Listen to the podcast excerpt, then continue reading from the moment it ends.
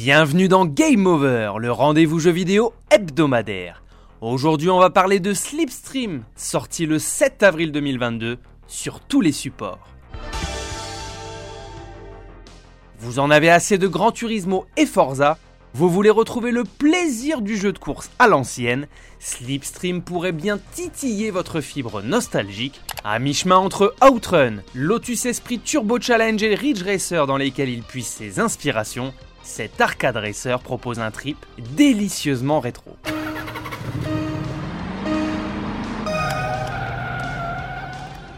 Dispo depuis un moment sur PC, le titre a débarqué début avril sur One, PS4 et Switch pour le plus grand bonheur des joueurs ayant connu les jeux de course 8-16 bits sur console et micro-ordinateur. A l'instar de l'excellent Horizon Chase Turbo sorti en 2018, le titre développé par le studio Andors composé d'un seul programmeur est la preuve qu'au Brésil, on a été marqué au fer rouge par le genre. Côté mode de jeu, Slipstream donne le maximum. En plus d'un multijoueur jouable en local de 2 à 4, le titre propose un solo consistant avec 6 modes de jeu. Le grand tour et son long parcours divisé en 5 portions avec embranchement à choisir façon Outrun, la course simple personnalisable, le mode Grand Prix en 3 coupes plus une à débloquer, composé de 5 courses chacune jouables avec des véhicules standards ou personnalisables, le Cannonball, une variante du Grand Tour, le contre-la-montre et pour finir, un mode Battle Royale où il faudra éviter l'élimination à la fin de chaque secteur pour rester le dernier et remporter la course.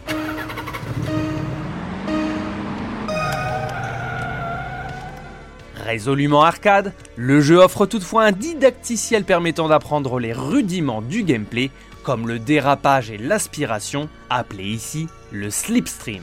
En mode manuel, le dérapage vous fera jouer des gâchettes avec votre manette. Quant à l'aspiration, il faudra être suffisamment proche des concurrents pour la déclencher. Celle-ci vous permettra d'obtenir un surcroît de vitesse maximum, mais attention, il faudra éviter les collisions sur le bord de la route et parmi le trafic. Pas si évident. En cas d'accident, vous pourrez revenir en arrière avec un rembobinage façon Forza Motorsports qui vous donnera une seconde chance et vous gratifiera d'un magnifique effet de rembobinage VHS, effet garanti. Vous aimez les jeux de course à l'ancienne? Que pensez-vous de ce slipstream? Dites-le moi dans les commentaires. On va parler de la technique et de la bande son ainsi que de mon avis final sur le jeu alors restez bien jusqu'au bout si vous souhaitez tout savoir. Parfait sur le fond, Slipstream y ajoute la forme. Techniquement, le moteur de jeu offre de belles transitions entre les environnements et de chouettes effets visuels. Pour assurer le trip nostalgique jusqu'au bout, plusieurs filtres sont disponibles pour l'écran, CRT, pixel, au format NTSC ou tout à la fois.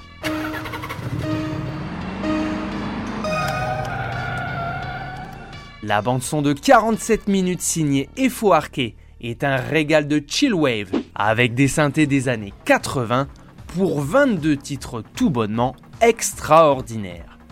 Elle a la rare qualité de pouvoir s'écouter hors du jeu. Certains morceaux sont de véritables perles dans le genre et c'est peu de le dire. Pas de doute sur la marchandise, Slipstream est un excellent jeu de course rétro. On regrette juste que le nombre de véhicules jouables soit faible et qu'il n'y ait que 15 environnements un peu clichés, en plus de 5 en supplément, complètement barrés.